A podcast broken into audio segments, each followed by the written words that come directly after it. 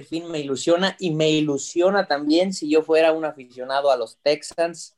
Eh, sé que nadie quiere perder jugadores de ese calibre, ni mucho menos, pero la situación donde Texas, donde Texans está parada, donde los dejó Bill O'Brien, es muy jodida. Y hoy en día creo que es lo mejor que les puede pasar. Se va de Sean, llega Tua, llega una buena tanda de picks, iniciamos el rebuild nos liberamos un poquito con la situación del CAP y a darle para adelante. Yo lo que les pregunto es, uno, ¿ustedes creen que Nick Serio, que es el nuevo gerente general de, Texans, que su primera acción en la chamba sea correr a tu mejor, a tu mejor eh, jugador?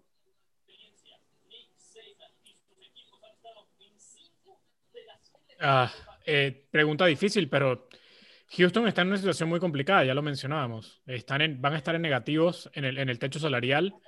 Em, y como dice Carlos, eh, de Sean Watson, esto es un negocio. Aquí no nos podemos poner sentimentales, ni para un lado ni para el otro.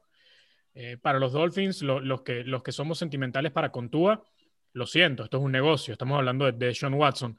Y para Houston, en el hoyo que los metió Bill O'Brien, eh, creo que de Sean Watson es, como dice Carlos, la única manera de salir del hoyo salirse, primero salir, salir de su contrato, para empezar, que te puede poner en, positivo en el, en, el, tope salarial. Y si le sacas a Miami un mariscal de campo que no va a cobrar mucho como tú por los próximos cuatro años y unos otros tres, tres picks de primera ronda, dos, dos otros picks de primera ronda, uno, uno de segunda ronda o el primer pick del año que viene, lo que sea, es una manera de salir rápido del problema. Eh, yo creo que Houston tiene que cambiar a Deshaun, además porque el jugador ya no está contento. Entonces, mientras más, mientras más se tarde Houston en cambiarlo, más posicionado está Deshaun en su mal humor. Entonces, cuando el jugador está de mal humor, te genera una desventaja a la hora de negociar, porque Miami se puede lavar las manos y decir, mira, yo no te voy a entregar nada de lo que tú pides. ¿Quieres el pick 3? ¿Sabes que no te lo voy a dar? Te voy a dar a Tuba más el 18 y el 36 y una segunda ronda del año que viene, por poner un, hipotético. Y Houston dice, no, yo quiero el 3. Pero entonces Miami le, puede, le puede responder, sí, pero tu jugador no quiere estar ahí, tu jugador quiere venir para acá. Y ningún equipo te puede dar a Tua más el 18 más el 36. Entonces, mientras más Houston se tarde en tomar esa decisión y en cambiarlo, el equipo pierde ventaja en la negociación. Así lo veo yo. No sé si, no sé si obviamente estoy equivocado. Que bueno, aquí nos, comenta también ya Richie eh, Gallegos, que si Watson sale de Houston nos volvemos locos todos.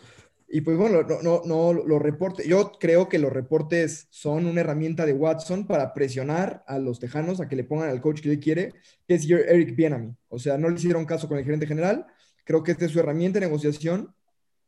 Pero a ver, también, bueno, dices, no hay nadie que le pueda dar a Watson más la 18 más la 36, pero Jacksonville le puede dar a Trevor Lawrence.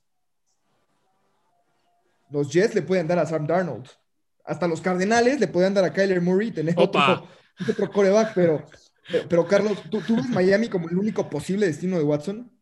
Eh, hay una que otra aventura por ahí más locochona por tenerle que poner algún título. Eh, el único destino que yo veo que podría ser ganar, ganar y que realmente tiene en sus manos para ofrecer lo que un jugador como Deshaun Watson necesita para poder tradear por él es Miami. Después, lo único que veo que puede hacer que Deshaun termine en otro lado, que a mi, a mi punto de vista personal lo veo muy, muy difícil, creo que es lo que comenta Miquel, y que al final de cuentas sea la, la urgencia de Texans por tener que sacar algo por Deshaun, que realmente los reportes sean así y que Deshaun esté en un plan, me quiero ir sí o sí, no me interesa nada, etc., etc.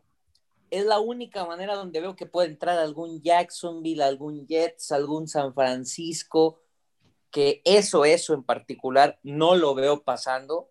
Lo único que veo viable es la situación de Miami, por, sobre todo por la tanda de picks que tiene en sus manos para poder ofrecer por Deshaun, que es lo que le, yo creo que como un nuevo gerente general, en este caso de Texans, te puede llamar la atención y puede hacer que te interese soltar a un, coreback top 5.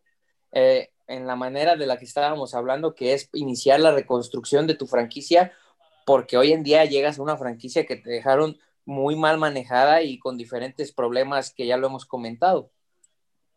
Sí, pero aquí también, aquí también algo que le juega en contra a Houston es que Deshaun tiene en su contrato una cláusula de no trade.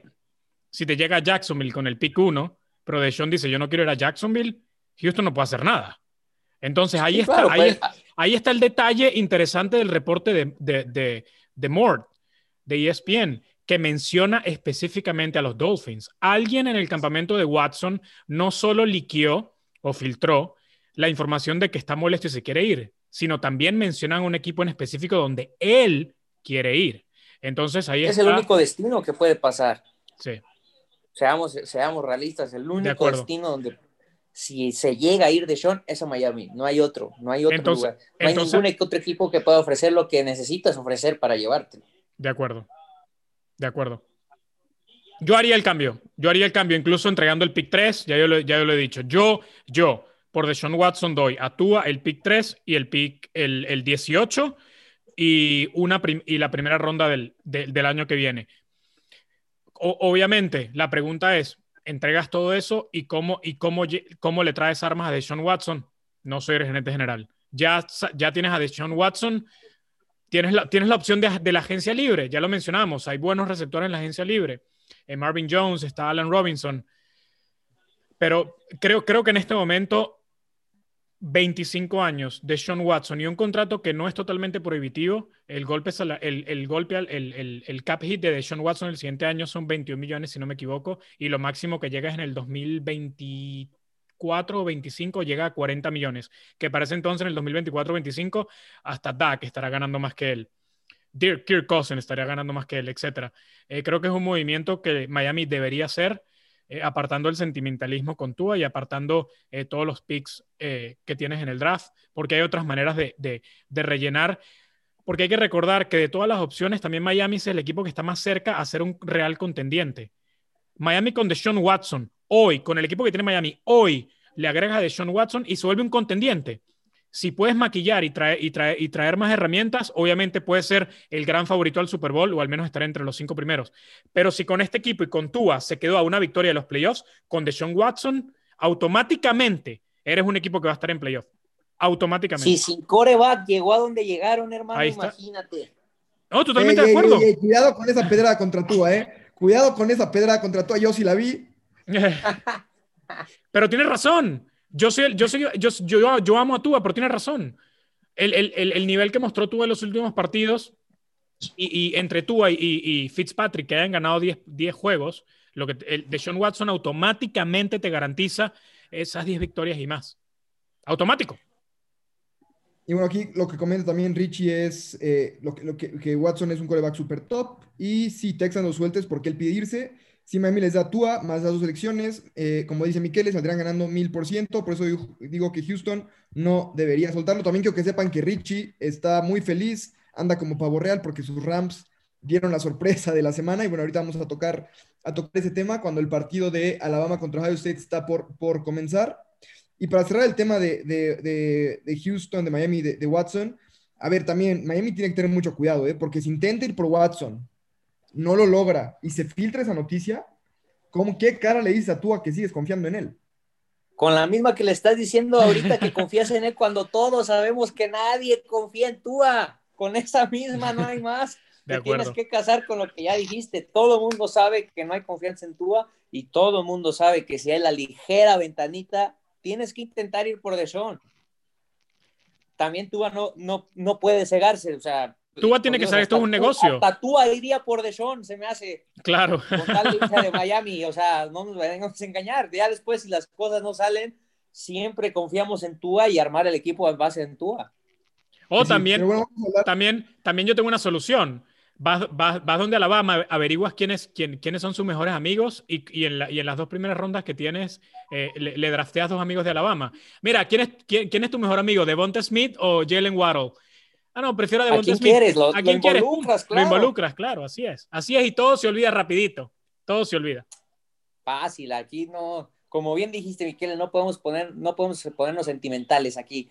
Es un negocio y hay que ver para el futuro y bueno, tío, hasta Tua se quiere ir. Yo creo que Tua se quiere ir a Houston, así, así te lo pongo, ahí te va la bomba. Y para mí, Tua es de los más interesados en que se haga este cambio. A ver, otro, otro tema, ¿eh? El, el, agente de Tua que, lo, que maneja sus contratos de patrocinios es el mismo agente que maneja el, el que representa ante el NFL a Deshaun Watson, ¿eh? O sea, comparten agente los dos. Es un negocio.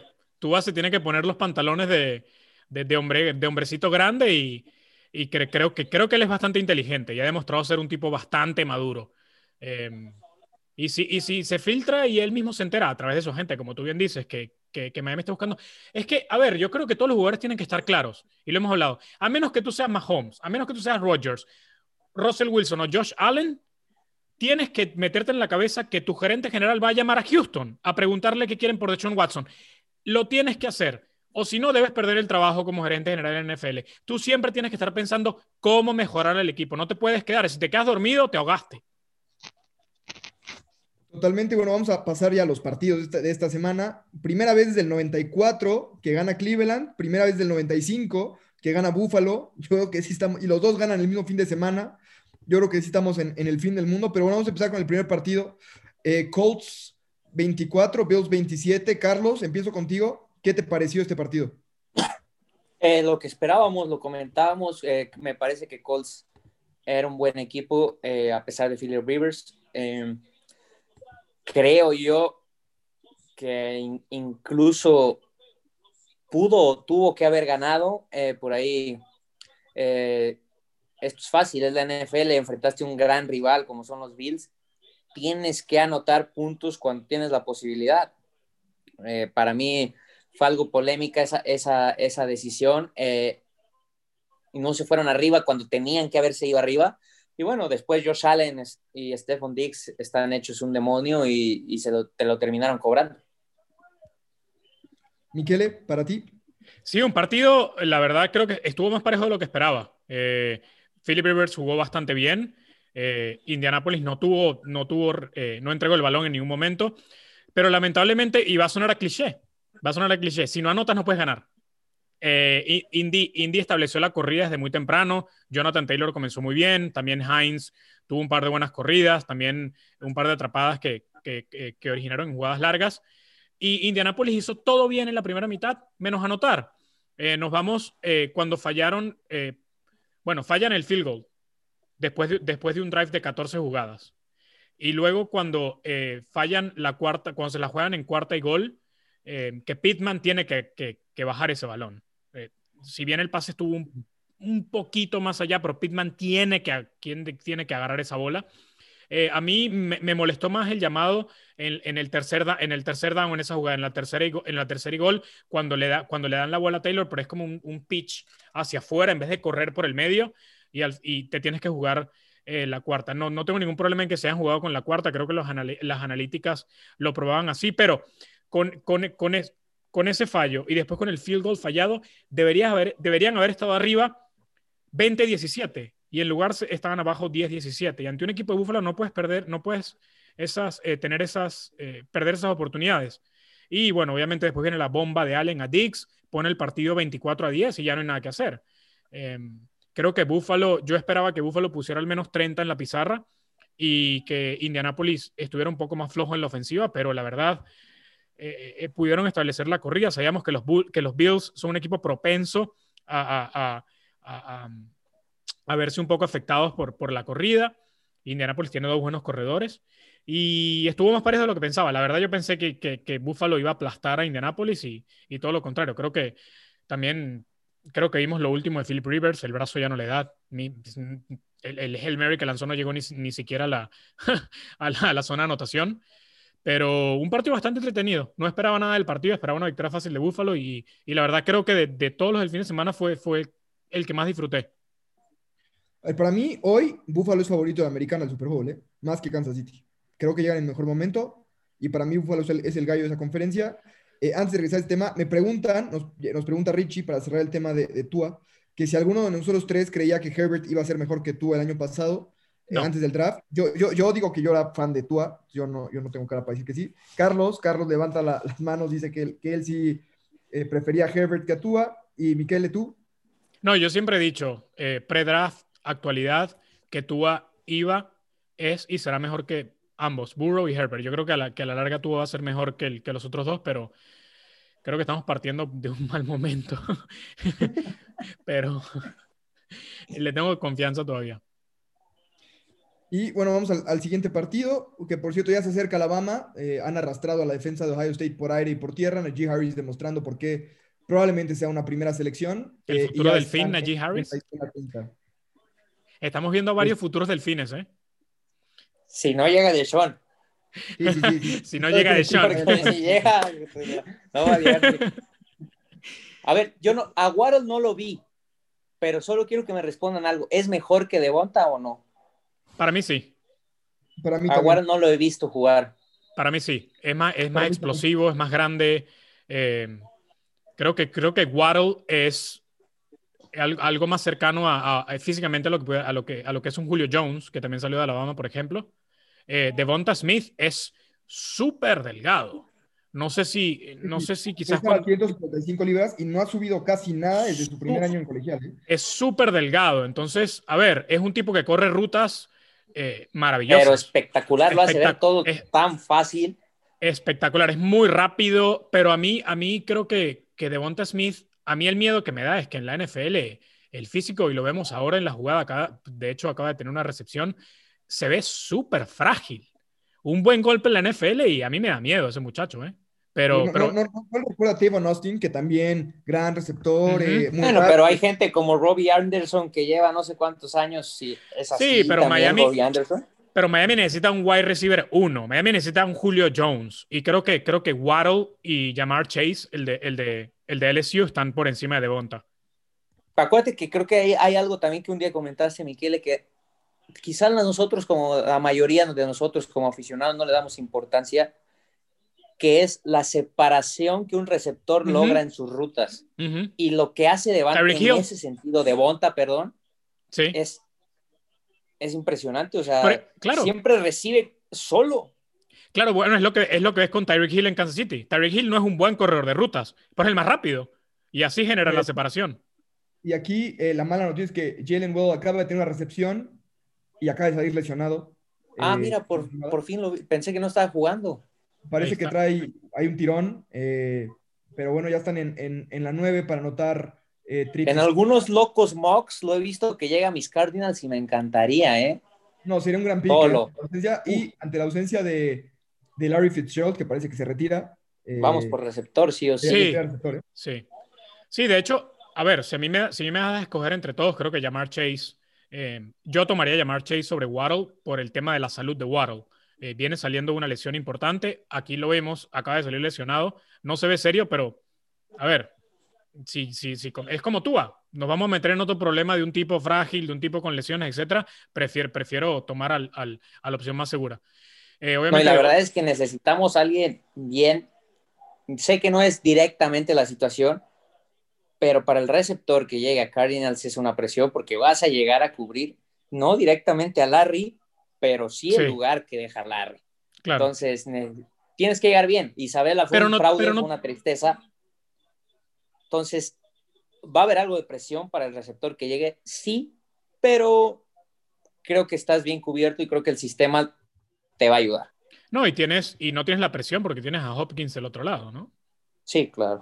Que fue lo que le pasó a, le ayudó a Jefferson este año en Minnesota.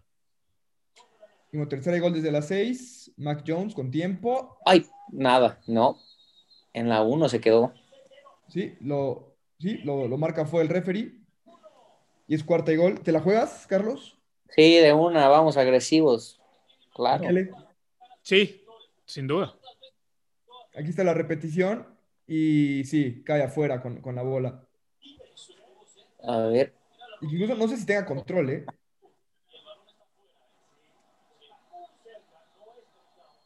Ay. Mm.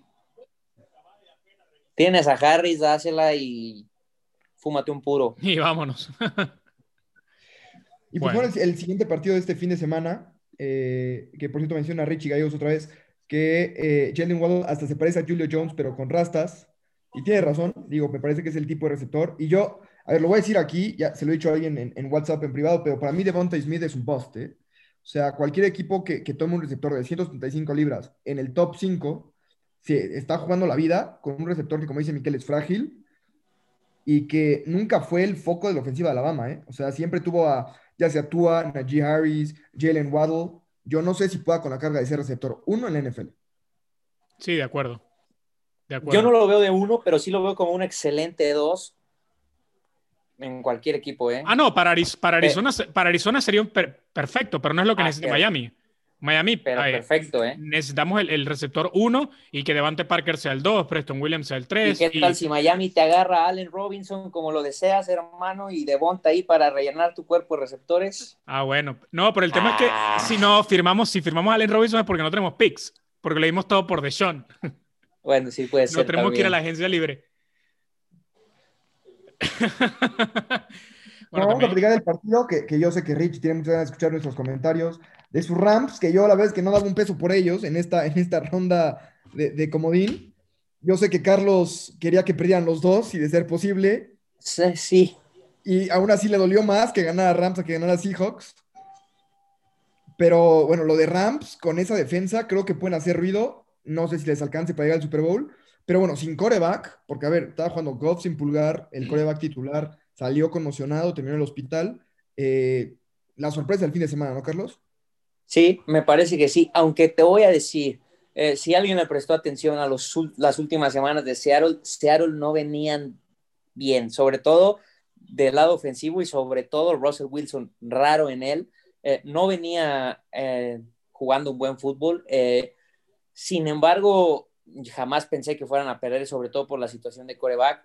Bien se dice por ahí, las defensas ganan campeonatos, la gente que nos gusta y a mí en lo particular por el Madden me encanta el lado defensivo y me encanta la defensa de los Rams. Créeme que creo que hasta este momento de los, si no me equivoco, cuatro años que, o cinco que Ramsey lleva en la liga, nunca le había prestado tanta atención. Vaya el esquinero que es. Ahora entiendo lo que los Rams dieron por él.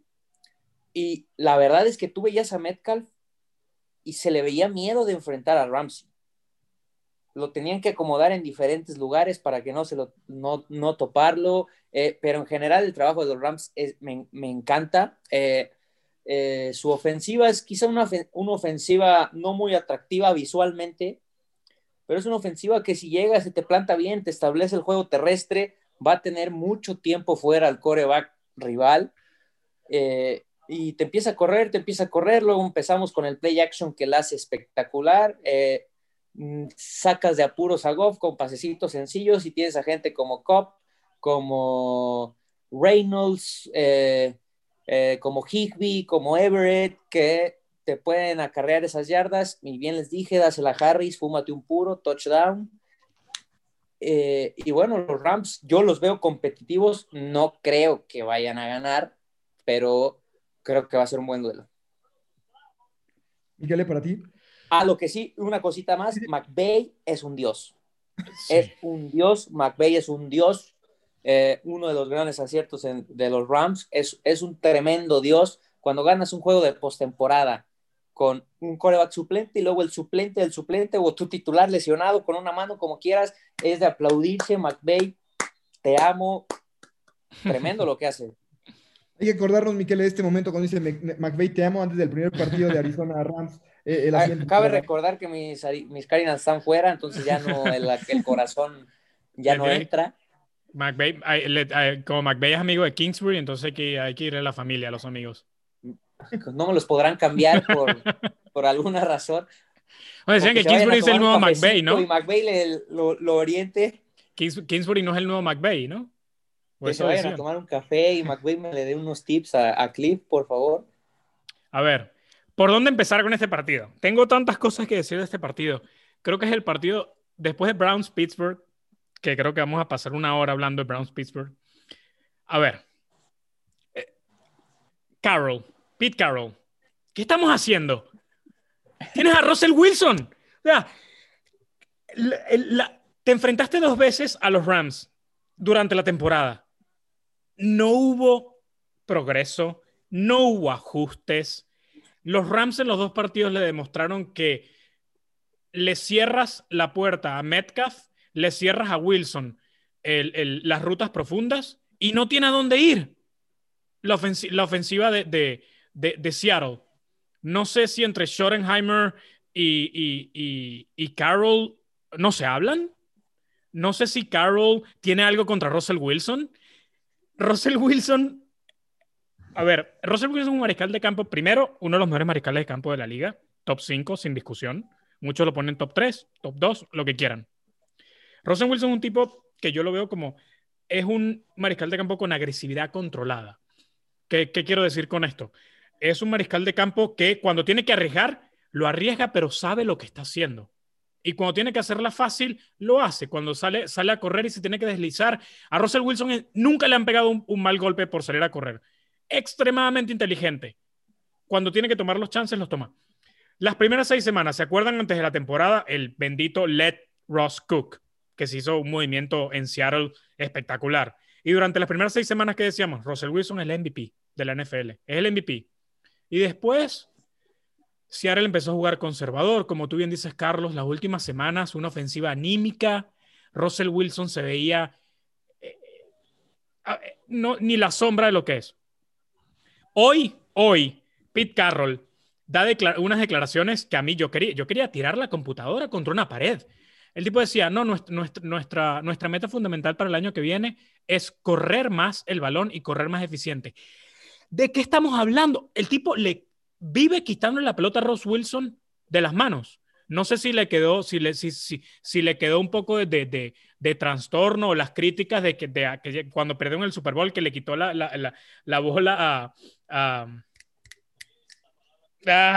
a, se, me, se, me, fue el nombre, al corredor, a Marshall Lynch, a Marshall Lynch y, pierden con esa interacción de Russell Wilson ante los Pats. Yo no sé qué es lo que está pasando, pero el tema con Carroll es, a ver, yo no lo entiendo. E, es, una ofensiva de Seattle que se vio totalmente perdida. El, único, el único touchdown en la primera mitad es una jugada que se rompe, que Russell Wilson eh, eh, la extiende, que Metcalf interrumpe su ruta e improvisa y por ahí le ganan las espaldas a Ramsey y, a Ramsey le ganan la secundaria, pero una ofensiva totalmente desastrosa. ¿Vieron yo creo que la ofensiva de Seattle estuvo peor que la ofensiva de Chicago. A esos niveles. A esos niveles.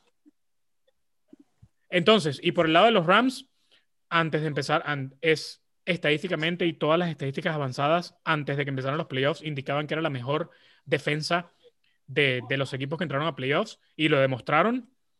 Pero creo que esto es más una derrota de Seattle que una victoria de los Rams. Sin querer, sin, sin querer quitarle méritos a McVeigh y a la defensa, Aaron Donald, que lo de Aaron Donald es impresionante, creo que ya tiene que estar en la discusión como el mejor jugador defensivo de la historia, pero bueno, eso es otro tema. Pero yo estoy profundamente decepcionado de lo de Carroll y, y, yo no sé que yo si fuera Russell Wilson, yo tendría una, una conversación muy seria con lo que es mi futuro en Seattle. Que lo cambien a Miami también. También. con dos con Watson y con Russell Wilson, ¿cómo no? No, no, pero yo nunca había visto, yo nunca había visto a un entrenador en jefe quitarle la pelota a un mariscal de campo tan talentoso. A su mejor jugador. Pero por mucho. Estás hablando de, un top, estás hablando de un, de un, top 3, top 5 mariscal de campo y le quitas la pelota de las manos. Convertiste a Rosen Wilson en un mariscal de campo hiper conservador. Y, en el, en el y, lo, y lo vuelvo a repetir, en el touchdown, el único touchdown que tuvieron en la primera mitad, fue una magia de Russell Wilson, que se sacó de, del, del, sombrero una improvisación. Eh, entre él y Metcalf se, se, armaron algo totalmente imprevisto, que está totalmente fuera del playbook. Pero de resto, la verdad, por muy buena defensa que, sean los Rams, la ofensiva de Seattle es para, para echar a Schottenheimer y y, reconstruirla de, de, abajo. ¿eh? Aquí, aquí hay algo también que lo he platicado muchísimo, sobre todo con uno de nuestros invitados en, episodios anteriores, que fue Toño Rodríguez. Eh, aplaudimos totalmente a los Rams, eh, justa victoria, Bay eres un dios, si mis Cardinals están fuera, cuando estén dentro te, te detesto. Eh, pero hay algo donde yo estoy sorprendido, enfocándonos en Seattle, también concuerdo con todo lo que dice Miquele, pero ahora me voy a ir del otro lado de la bola y me parece impresionante a mi punto de vista personal el robo o la manera en que los Jets le robaron a los Seahawks en el trade de Jamal Adams. ¿en qué cabeza cabe dar lo que diste por un safety y sobre todo por Jamal Adams? Es un safety que no tiene cover. Háblame, ¿cómo es posible? No está en mi top 3, no está en mi top 5 y apenas rasca el top 10. Jamal Adams lo utilizan. Jamal, Adams? Jamal lo utilizan como un, con un apoyador. ¿Es un apoyador? Sí, quería, quería sacks, ah, eh, paga eso por un edge, paga eso por Miles Garrett, paga eso por TJ Watt, por JJ Watt. ¿De qué me estás hablando? Tienes un safety que no tiene cover, todo el partido le ganan, todo el partido. Y tú me vienes a hablar que viniste a darle dos primeras rondas por Jamal Adams. No lo entiendo, pero en, mi top 5 de, de safeties no está, ni cerca de estarlo. Y la verdad es que cada juego que lo veo me sorprendo más de lo malo que es en campo abierto y es un, un safety en teoría top de nuestra liga que para mí ni cerca lo es. y de las pocas cosas que los Jets han hecho bien, creo, es ese trade. O sea, creo, creo que lo que Davante Adams logró convencer a mucha gente que era un clon de Polamalu que podía atacar al coreback, atacar la carrera y cubrir. Y la realidad es que, como dice Carlos, Jamal Adams no puede cubrir. Y era una preocupación cuando entró a la liga, era una preocupación que, creo se ha vuelto mucho más obvia en, en, Seattle de lo que era en Nueva York, porque Nueva York tenía Mays al lado y Mays lo cubría muchísimo, ¿no? Pero muchísimo. En Seattle, no, ha tenido ese, ese compañero que le permita no cubrir o que por lo menos no lo expongan cuando, cuando está cubriendo. Eh, pero bueno, la realidad es que qué atrapada acabamos de ver aquí y es primer gol para Ohio State, por cierto. Eh, digo, la realidad también es que hoy en día creo que Pete Carroll, si la siguiente temporada no llegan al, al, campeonato de conferencia, por lo menos, yo creo que su chamba sí empieza a correr riesgo porque tienes, como mencionamos, un coreback top 3, top 5 y lo estás desperdiciando. Hipotecó el futuro por Jamal Adams. ¿En, qué cabeza entró eso? No lo entiendo. O sea, no lo habían no lo, en, su en su momento, no, yo no tenía tan visualizado el juego de Jamal. Ya se empató, por cierto, Ohio State. Eh, pero e, es, increíble, o sea, no, entiendo quién fue el encargado, entiendo la, filosofía que tiene Seattle de acuerdo al draft, que literal son una franquicia que prefieren jugadores ya hechos y derechos que, que ir, a, ir al draft, eh, pero lo de Yamal para mí es desastroso, o sea, es un trade que les ha resultado desastroso en todos los sentidos. Hablando del, equipo ganador que tenemos aquí a Richie en los comentarios, seguidor de los Rams, que nos conteste que, cuál es realmente el techo de este equipo, ¿no? Hasta dónde los ve llegando, se quedan en divisional, pasan al campeonato de la nacional, pasan al Super Bowl, cuál será ese, ese techo de, los Rams y en lo que nos contesta eh, Richie. Yo es que a, lo que dice Carlos del cambio de, Adams y, del robo y eso, yo puedo decir lo mismo de Miami con Minka Fitzpatrick, ¿eh? Lo que estamos viendo de Minka las últimas semanas en Pittsburgh es preocupante. O sea, un jugador displicente, un jugador que camina, que no va a terminar las tacleadas, que va del contacto. O sea. Para mí, eso es algo que va muy relacionado a Tomlin. Y para mí, Tomlin es alguien que ya se tendría que haber ido a, antier. Eh, para no creo que pase, pero para mí es algo que se tendría que haber ido antier. Eh, varios de Pittsburgh se les vienen unos problemas de cap y de resign, jugadores importantes, impresionantes. Va a ser muy interesante lo, lo que haga el general manager ahí. Eh, yo creo que eso es directo con Tomlin, porque el día que, que llegó a los Steelers, era una máquina. Se cansó de, hacer picks por, de todas las maneras posibles. Y yo creo que hoy en día la actitud cuando un jugador cambia tanto es un reflejo de lo que está pasando dentro del vestidor. Eh, y yo ayer vi, sobre todo del lado defensivo de los Steelers, muchos jugadores como con un tema de, o una o una personalidad de fastidio. ¿Fastidio a qué? No lo sé, pero creo que hay algo en ese vestidor que tiene a, varias gente cansada. También lo, de Minka, recordemos que él llega a Miami, dice que va a jugar muchas posiciones, etcétera, etcétera. Cuando llega Brian Flores, la, expectativa era justamente esa, ¿no? Que, que explotara las habilidades de Minka de jugar en diferentes posiciones. Y después él se queja a través de su mamá de que lo están poniendo a jugar demasiadas posiciones y exige su trade. Incluso el dueño de Miami, Chris Greer, Brian Flores, los tres hablaron con él intentando convencerlo de quedarse y él decide no hacerlo. Entonces creo también que, que Minka empieza a mostrar, y a ver, no es que a mí me caiga mal Minka, que sí, pero, no tiene que ver. eh, empieza a mostrar también ya actitudes un poco de... De Jamal Adams. Sí, sí, sí, totalmente. Pero es más bueno Minka para mí. Y bueno, eh, ahora sí, platica. Entramos en ese partido de lleno. Cleveland le pasa por encima a Pittsburgh en el primer cuarto completamente. Luego se vuelven Cleveland un ratito y se complican. Luego terminan ganando el partido. Yo quiero preguntar, Carlos, no sé si estés de acuerdo. ¿Le debe una disculpa a Miquel a Baker Mayfield? Me parece que sí. Me parece que sí. E incluso me incluyo en ese barco. Yo no confiaba en Baker. Lo hizo espectacular ayer. Hizo todo lo que tenía que hacer y un poquito más. Lo de los Steelers fue un desastre, fue de pena, totalmente. Tranquilo. Por, supuesto, pero hizo lo que tenía que hacer y lo hizo muy bien. Pero es que exactamente. Por un momento se le va, por un momento se queda cerca de que se le fuera, porque si en ese momento Steelers, Tomlin, no puedo decir la palabra que estoy pensando por respeto a la gente, pero qué miedoso eres. Esa cuarta te la tienes que jugar sí o sí, por favor. A ver, tranquilos, ¿eh? Calma, calma, calma. Tú mismo, mismo, una, por favor, discúlpate, Baker Mayfield, y dijiste exactamente lo que hemos dicho. Baker Mayfield no te va a ganar el partido. Lo único que le tienes que pedir es que no te lo pierda. Y ayer Baker Mayfield siguió el plan de juego, no cometió errores, tuvo una que le soltaron la intercepción, pero bueno, está bien, no pasa nada. Jugó, a ver, Baker Mayfield es un mariscal franquicia, estamos claros. Baker Mayfield está entre los, a ver, entre los mejores 15 mariscales de campo de la NFL, sin duda alguna. Que es un tipo que te va a ganar un partido, que te va a ir a Kansas City ahora a ganar. No lo creo, no lo creo. Tuvo su mejor partido profesional, pero ¿en qué sentido? En que no cometió errores y no te perdió el partido. Más de eso no espero de Baker. Todo esto es de los Steelers. Y ya, en vez de estar pidiendo disculpas, ¿por qué no nos aplaudimos nosotros mismos?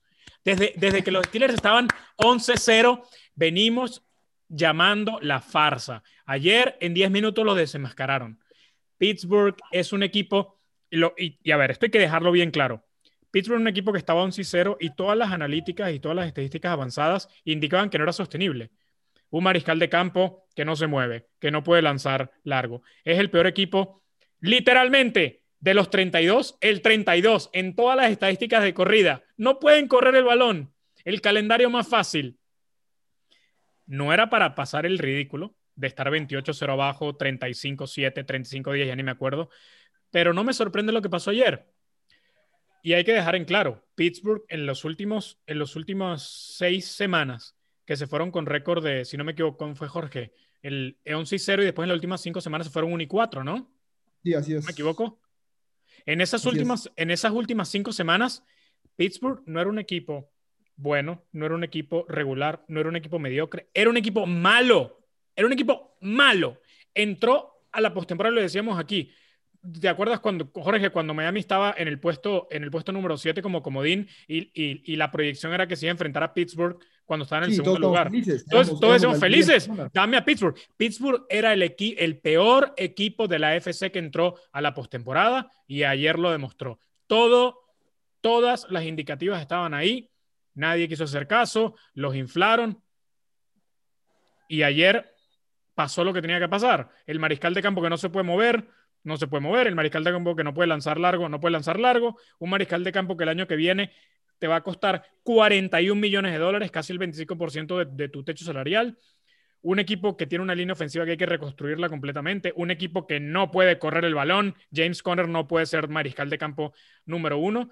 Es un, es un equipo en donde, como tú bien dices, Carlos, creo que Tomlin se tiene que ver al espejo porque, a ver, sí, conocemos los caracteres de Le'Veon Bell, conocemos los caracteres de, de Antonio Brown, pero es un equipo que ya lleva varios años con problemas de vestuario. las inmadureces de Juju este año de estar bailando en, los escudos contrarios. Eh, es alguien que se va. Decir Juju ahora que es agente libre. Em, a ver, este equipo hay que, este equipo hay que, hay que reconstruirlo desde abajo y comienza con, y comienza con, la línea ofensiva, el mariscal de campo y, y, bastante más. ¿eh? Este es un equipo que el año que viene, ojo y no gana seis partidos y que bueno, además va a tener menos 21 millones, va a estar 21 millones por encima del cap, o sea, no tiene... Ubicas los videos que mucha, mucha gente en Estados Unidos hace hablando del Madden eh, famosos youtubers de rebuild de cierta franquicia que les encanta hacerlos. Lo que los Steelers, eh, algo así vamos a ver.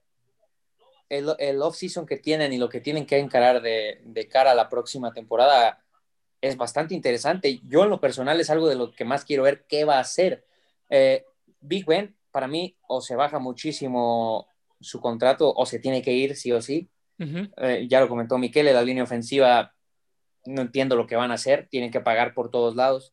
Eh, le surge otro corredor, no sé si al draft vas por corredor en ronda 1, me parecería que sí tendrían que ir por uno. Eso haría yo también. Yuyu se va, no veo manera que vuelva, Yuyu se va, que es un pez gordo a la agencia libre, que le caería bastante bien a, a varios equipos. Eh, sobre todo porque eres un equipo que se ha caracterizado por agarrar muy bien receptor en el draft. Sí, y sí, ni siquiera sí, alto, ronda 4, ronda 5. Sí, claro, ronda... o sea, yo una tradición, Carlos, de eh, eh, Mike Wallace, Antonio Brown, que, que se van, se van y siempre hay alguien abajo, ¿no? Eh, ellos tienen una, una gran visión, eh, agarran receptores en rondas altas y los hacen muy buenos receptores, porque son muy buenos receptores. Eh, ahora lo interesante va a ser cómo reparten el dinero, de lo poco que tienen, qué dinero dejan ir, que también tienen que dejar ir mucho dinero, y en base a qué vas a reconstruir. Le vas a dar ese ansiado a, siguiente año a Big Ben, pero ¿para qué? Si no vas a competir, ya no se lo vas a dar. O eh, hay decisiones importantes en, los Steelers que se, que se tienen que venir. Los Browns me encantan, sin Stefanski hay que recordarlo, no estuvo en, en, en coacheando en el campo, que es algo que me parece importante.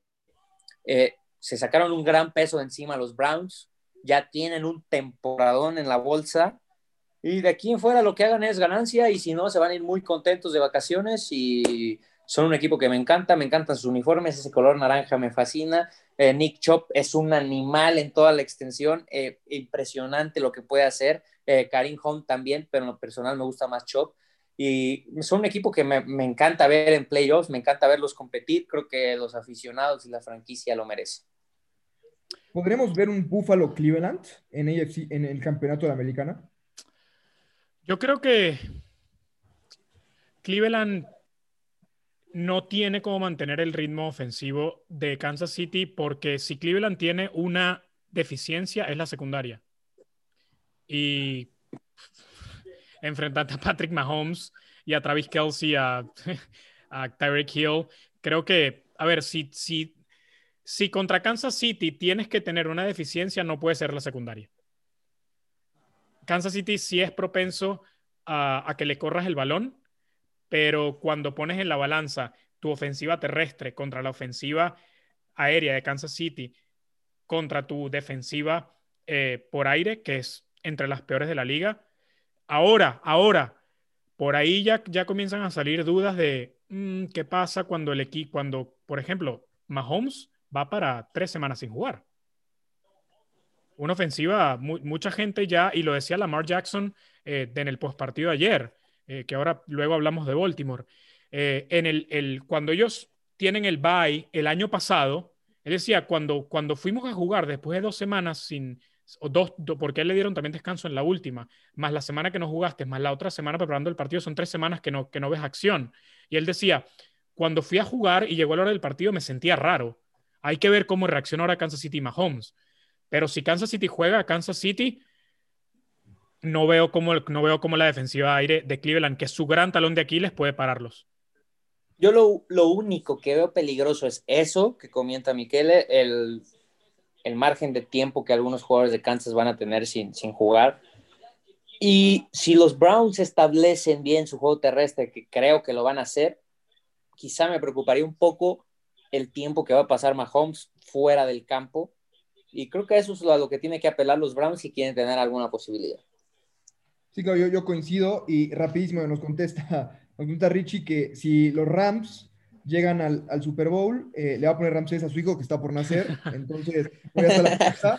Él cree que eh, va a ganar Green Bay esta semana, pero que no va a ser, no van a cubrir el spread de siete puntos que tiene eh, Green Bay a favor en este, en este momento. Ya llegaron con Jared Goff a un Super Bowl. ¿Por qué no? No a ver, a honest, honestamente, ¿ah? ¿Tenían a no, tenían a Ramsey. no tenían a Ramsey, no. No, no. No tenían a Ramsey. La defensiva es mucho mejor del año que llegaron al Super Bowl. Ahora, Goff no va a ser el titular. Si Wolford puede jugar, creo que McVeigh dejó bastante claro que no, no, no solo es la decisión de Goff. Creo que Wolford es mejor mariscal de campo que Goff. Al menos te da esa, esa nueva dimensión de que, de que puede moverse. Me ganaste el comentario, sí. Em, a ver, em, creo que los Rams. a ver, en la, NF, en la NFC lo hemos hablado. ¿Quién asusta? Obviamente Green Bay con Aaron Rodgers, pero no es el Lambo que va a estar lleno, lleno de aficionados que para un mariscal de campo, porque tú también te puedes ir con, con, el tema de que si el estadio de los Seahawks hubiera estado lleno, quizás eso hubiera generado problemas para Wolford y, eventualmente a Goff y los pudieran haber afectado. Pero ir a jugar al Lambo sí, está bien. De repente te toca una nevada y eso te afecta.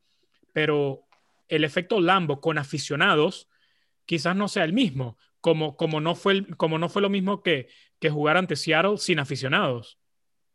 La verdad, en la NFL nadie... Y después de lo que di de Tampa y, y Nueva Orleans, en la NFC ningún equipo me asusta, ¿eh? Si soy aficionado a los Rams. Los Packers. Sí. El único. Pero igual todavía dices, mm, por ahí, ¿no? La defensa. ¿Por qué no? Digo, a ver, Packers tampoco tiene muchas armas. O sea, si, si le quitas a Devante Adams, a Aaron Rodgers con Ramsey, por ejemplo. O sea, ese va a ser un duelo espectacular, ¿eh? Va a ser un gran, gran duelo, sin duda. Lo de Ramsey Davante va a estar muy cañón. Y vamos a platicar del coreback favorito de Michele, después de Baker Mayfield, de Tom Brady y su relación con, con Bruce Arians. Ah, una familia disfuncional. Eh, Antes de hablar de llegando, ¿eh? ahorita que vi a Harris, ¿dónde, dónde acabará Harris? Eh, ¿Es top, que top 15? ¿Top 15? No. ¿Top 20? ¿Late first round? Un, un, corredor se ve en el top, en el top 15. Sí, tienes razón, late es el primer corredor que se va a ir. O sea, eso, yo creo, seguro. Yo veo a Harris en los Steelers, ¿eh? Yo haría, yo haría lo mismo que tú. Mira, para arreglar los Steelers, yo, uno, le diría a Big Ben, mijo, ¿quieres regresar? Hay que reestructurar el contrato. De, entrada. Pero totalmente, de, entrada. Segundo, Juju, adiós, es agente libre, ni te molestas. Eh, Connor es agente libre, ni te molestas. Primera ronda del draft, el, el que, el, el que más te guste. Etienne, o Harris. Yo creo que Etienne no te va a hallar. Yo creo que, que Etienne, el corredor de Clemson, va a ser el primer corredor que se va a ir, porque creo que lo, que tiene a favor de Harris es que Etienne es fantástico. Eh, Etienne es una especie, yo lo veo como un Austin Eckler, que te puede correr la, bola y, lo puedes poner como un tercer o cuarto receptor. Eh, con las manos es fantástico. Creo que Najee Harris es más tipo, Jorge, no sé si tú opinas lo mismo, es más, es más un Derrick Henry. Es un corredor que va a ir para adelante y, Para mí es, un, Derrick Henry eh, con la diferencia para mí que es más rápido que Derrick Henry. No tiene el poder, no, es una locomotora que, le va a pasar por encima a tres linebackers, pero sí creo que es, más rápido que, que, Derrick Henry. Y eh, yo, yo haría eso. Los Steelers eh, reestructuro, reestructuro a Big Ben, no firmo, no, no traigo de, de vuelta a Juju, a Connor, trato de arreglar la línea ofensiva entre el draft y la agencia libre y en primera ronda un, un Najee Harris. Me pide Richie que aclare también, por favor, que, él sí dijo que, Green Bay es vulnerable, eh, que para él, que él tiene dudas, que él cree que la lesión de Goff, eh, que lo están arriesgando demasiado, o, que están mintiendo en, la parte médica, pero que si la ofensiva camina y es capaz de anotar de 21 a 24 puntos, pueden tener posibilidades de ganar. Yo ahí fui yo que no leí el, post completo, pero, pero sí. De acuerdo. Eh, pero yo estoy de acuerdo. A ver, los favoritos para mí a ganar el Super Bowl es el que gane la americana. O sea, ya sea Buffalo o sea Kansas City, y realmente no veo otro, eh, no, no, veo como cualquier nacional los pueda frenar. ¿eh? Sí, de acuerdo. Y yo, no sé, a mí me, me, llamaría mucho la atención, no sé, un Chiefs Packers. Híjole, a mí la defensa de los Chiefs tampoco es como que sea una garantía. Y estás hablando de, un, de una ofensiva de mucho poderío. Yo no veo a los Chiefs parando a Aaron, Aaron Rodgers y literal yo vería un juego de el último que tenga la bola gana. Aunque parece, parece una, una, una, una contradicción, pero estamos diciendo, y creo que es la realidad, que los Rams le pueden ganar a los Packers, pero en un Super Bowl vemos a los Packers como el rival que sí le puede ganar al que salga a la americana, ¿no? Es cuestión de, de, sí. matchup. Si puede sonar raro, pero, pero creo que por ahí, por ahí es lo que tú dices, Jorge. Creo que el único en la nacional que le puede mantener el ritmo ofensivo a Buffalo y a, y a Kansas City eh, son los Packers. Pero no sé, yo, también. Pero los Packers son vulnerables ante, ante los Rams. Entonces. Sí, totalmente. y al que gane de Buccaneers Saints, yo lo veo compitiendo la Chiefs, ¿eh? No, no estoy diciendo que creo que les vaya a ganar, pero sí los veo compitiendo. Eh, Box, bueno, Brady es Brady y a la ofensiva tiene armas para tirar para arriba y yo no veo a los Chiefs parando la ofensiva de los Bucks. Las dudas, al igual que los Chiefs, van a estar del otro lado. Igual veo un juego de muchísimos puntos y a ver qué defensiva se prende poquito y para un poco y, gana. O, a ustedes me les sorprendería, no sé, ver a los Packers, ver a los Chiefs o ver a los Saints haciéndole treinta y tantos puntos a los Chiefs. También. Después el problema será pararlos a los Chiefs, claro, pero claro. en la nacional hay poderío ofensivo también, que creo que lo hemos disminuido, y los Chiefs tampoco son tan buenos que se relajaron, sí, pero tampoco fueron o no terminaron siendo ese equipo dominante. En ese sentido, terminó mejor Búfalo. Ahora que, lo mencionas, Carlos, que, interesante también las, las, generaciones. O sea, en la nacional tenemos a tres corebacks de más de 30 años que han sido las estrellas del NFL por, por ya un buen rato, ¿no? Tom Brady, Drew Brees y Aaron Rodgers. Y del otro lado, sea, el, el, más veterano es, es, Baker Mayfield, o sea, por edad, que, tiene, que le saca meses a, a, Patrick Mahomes de 25 años, Lamar tiene 24, Josh Allen tiene 24, o sea, los, los cuatro de Americana muy jóvenes y tres del Nacional, los tres estrellas, ya más allá de los 30 y digamos que por lo menos uno que está jugando su última temporada ya casi seguro que es Drew Brees, Tom Brady que le quedará a lo mejor un año más y bueno, Aaron Rodgers que seguirá eh, dominando esa conferencia. Hay que recordar que hace un año los Chiefs, eh, los 49ers los tuvieron en las cuerdas, o sea, se les fue un partido increíble y casi les gana un equipo sin coreback. O sea, Garópolo y nada es, es un tiro muy parejo, o sea, wow, Garópolo, vaya, lo tuvieron contra las cuerdas, aún con Garópolo en los controles. Después los Chiefs se prendieron, sí, pero vaya, está la polémica decisión ahí de Shanahan, en lugar de correr, que le estabas pasando por encima, empezó a lanzar con Garópolo, Garópolo fue una fiesta, le diste vida a los Chiefs y el resto de la historia lo sabemos, pero si seguían corriendo, ese Super Bowl se lo llevaban los 49ers, no caminando, pero lo tenían prácticamente en la bolsa. Y esa defensa me parece todavía un poquito mejor que la de este año de los Chiefs. Sí, de acuerdo. Sí, creo que también, digo, creo que Patrick Mahomes, después del partido de Miami, o a lo mejor un poquito antes también, ha venido a la baja. O sea, ya no es el mismo, ya, no ha sido tan dominante como fue al principio de la temporada o en momentos de playoffs del año pasado. O sea, o no sé si ya nos acostumbramos a su, a su grandeza, pero, pero ya no. Vaya, creo, creo que los coordinadores defensivos han logrado frenarlo dentro de lo que puede estrenar a Patrick Mahomes. Hablando de corebacks, Fields se va antes que Wilson. Yo creo que sí, yo creo que Fields, si tiene un partido decente a bueno hoy, es, es casi seguro que es el segundo coreback que, que sale del, del S. Lo que no sé es. ¿Y se va a los Jets o no? Yo creo que no, ¿eh? Yo, yo justo lo que iba a decir es que yo creo que en el top 5 del draft vamos a ver solamente a un coreback. Wow. Yo creo que, son, yo creo que los tres en el top 5. Yo también creo que sean los tres. Yo creo que al menos que haya trades, o sea, si se quedan los cinco originales con los picks a Miami o de Sean Watson, no sé, Texans, eh, vaya, yo, yo, yo, creo que se va Penny Sewell, se va Mika Parsons, se va un receptor. Y se va otro es que a mí me parece ahí que vamos por necesidades. ¿Tú ves a Atlanta tomando coreback o no? No, yo creo que Matt Ryan le, van a, le van a dar un año más. Mm. esa va a ser una de las interrogantes importantes y va a marcar mucho el rumbo del draft para mí ahí. ¿eh? Claro. Vamos a seguir con, los partidos. Porque, Alabama, eh, eh, touchdown de Devonta Smith, por cierto. Sí, touchdown, así es, en, una jet sweep ahí falsa, el pase swing. Y otra vez, la velocidad de Devonta Smith, nadie pone en discusión la, velocidad. El problema es que la A mí me encanta Devonta, a mí me encanta. O sea, yo ¿A, poco me van a decir que no, no les encantaría verlo como su wide receiver, como su slot wide receiver? Me encantaría verlo como wide receiver, pero no con el pick 3. Y no va a llegar a la pick, al pick 18 tampoco, ¿eh? Pero bueno, el, siguiente partido, eh, que hay que platicarlo, y para mí fue una gran decepción. Yo esperaba mucho más de, de la defensa de Washington contra Tampa Bay. O sea, creo que la defensa de Washington a mí me decepciona. Creo que Heineken eh, se ganó varios millones porque va, lo, no va a firmar de suplente el próximo año. Y a ver si no se le ocurre a alguien firmarlo titular también, porque así es la liga. Yo lo quiero buscar en el de suplente, por el amor de Dios. Claro que lo recibo y le pago, claro. Al enano me le pegan ¿No mucho. con- confianza en Kyler Murray, Carlos? No, no sé, tú, yo estoy notando aquí, aquí a Carlos como que tirándole ahí medio, medio a Kyler Murray, ¿eh? No, no tanto. A lo que voy es, el, el día importante el enano se nos lesionó. Me vendieron humo con Streveler impresionante. O sea, es un desastre, un desastre. No tienen nada que hacer en un roster de NFL. Necesitas un coreback suplente. Y es que la realidad es que eso no lo ves hasta que lo necesitas. Mira, te, te tengo un negocio, Carlos. Te tengo un negocio. Bueno, no, no, no No, quiero a tú, hermano. no, no, no, no, no, no conmigo, no conmigo, no conmigo. Mira, ahora que se fue, ahora que, mira, escúchame, escúchame, escúchame, escúchame. A Esto es lo que tienen que hacer. Esto es lo que tienen que hacer. Vas donde los Eagles, ¿no?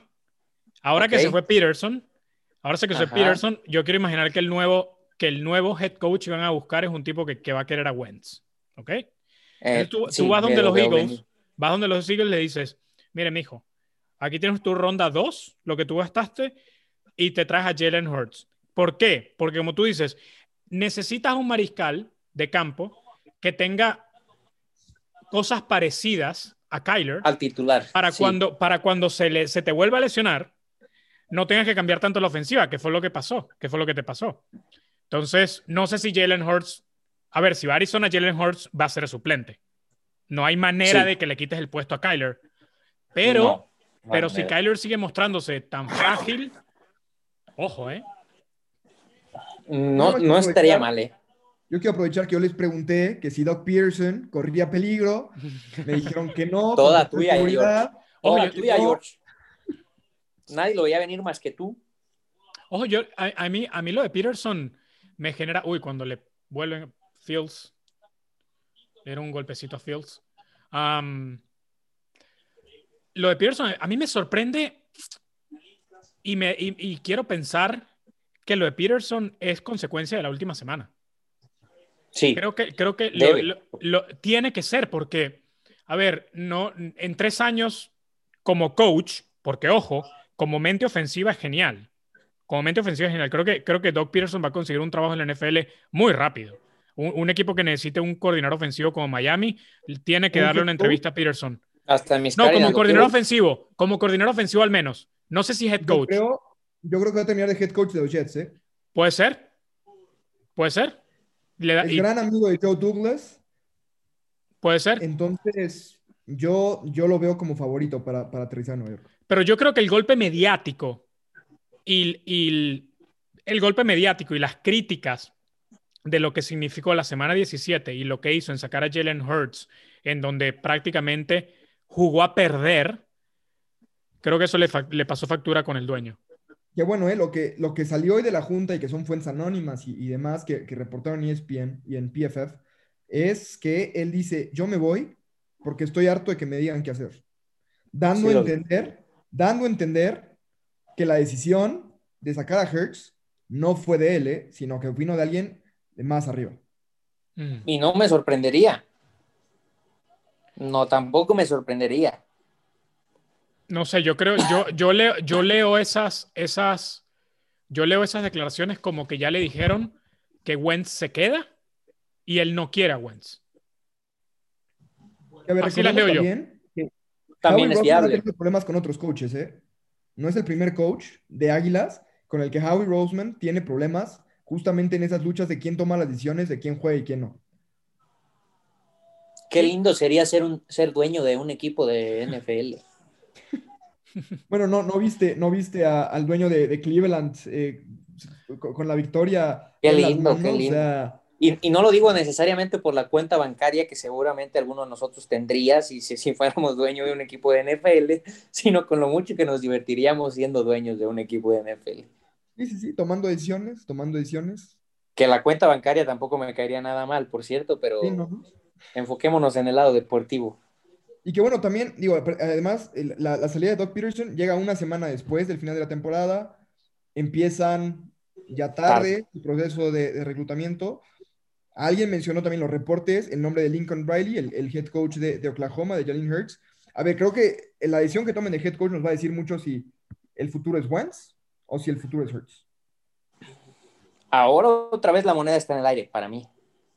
Sí, sí, sin duda. Y, y también la decisión que tome Philip Rivers, que no he visto que anuncie nada, pero que también ayer el brazo, o sea, por más de que jugó bien, se, se veía Él- que ya no, ya no tiene un brazo coreback. O sea, Él de- declaró, él declaró, él dijo que si, si Indy le daba un año más, él iba, él iba a eh, volvía a jugar. Si Indy no le daba un año más, se retiraba e iba a, a ser coach. Él lo dijo. Carlos, te pregunto, ¿tú eres indie? ¿Te lo das? Todo de- depende mucho de qué tan agresivo o cómo vaya a actuar en el draft. Si voy por mi coreback del futuro, ya, si veo a alguien que me llena, alguien que lo quiero sí o sí, y que seguramente voy a tener que ser agresivo en el draft para tenerlo, llámese Wilson, llámese Fields, llámese Lance, lo que quieras, no se lo doy. Si no veo a alguien que me llene el ojo como para ser agresivo de esa manera en el draft, sí se lo doy, porque tiene un gran equipo alrededor y porque mm, mm, no, no me pone en el calibre de, de favorito del Super Bowl, pero sí me tiene seguro y bien plantado en, en el cajón de contendientes. Y que podría además ser el mejor coreback de esa, de esa división. Digo, depende de lo que pase con, con Watson, pero si se va Watson, hombre, Tannehill, por más que, que lo estimo y lo que sea, como, como coreback, él solo no me va a ganar nunca un partido. Nunca. Y lo si demostró ayer, Y lo demostró, lo demostró ayer que no puede ganar el partido. apagas- Lo y demostró. apagas a Derrick Henry y, los apa- y apagas a, a Titanes, ¿eh? Baltimore, Baltimore, Baltimore llenó la caja todo el partido. Dijo, Henry no nos va a ganar. Si nos va a ganar alguien que sea Tannehill y no pudo. Sí, sí. que tampoco jugó tan mal para mí, ¿eh? No, no jugó mal, pero No, pero pero- no. Pero es el tema de Baker. No te va a perder el partido, pero no te lo va a ganar. Sin duda. ¿Cómo les caería Mac Jones en los Colts, por ejemplo? Creo que Mac dos. Jones va a ser la sorpresa y se va a ir en primera ronda también, ¿eh? Pero lo veo en, en Nueva Inglaterra. Mm. El, el contacto de Gaze y, y Belichick es muy fuerte. Eh, perdón, Gaze de, de Saban y de, y de Belichick es muy fuerte. Entonces yo no, yo no descartaría que Mac Jones llegara a ser el, el coreback de, de Inglaterra, que por eso nos lleva a la siguiente pregunta. Nos pregunta Juan Esparza, ¿cuál creen que es el panorama para No. New England? Interferencia. Se viene el empate.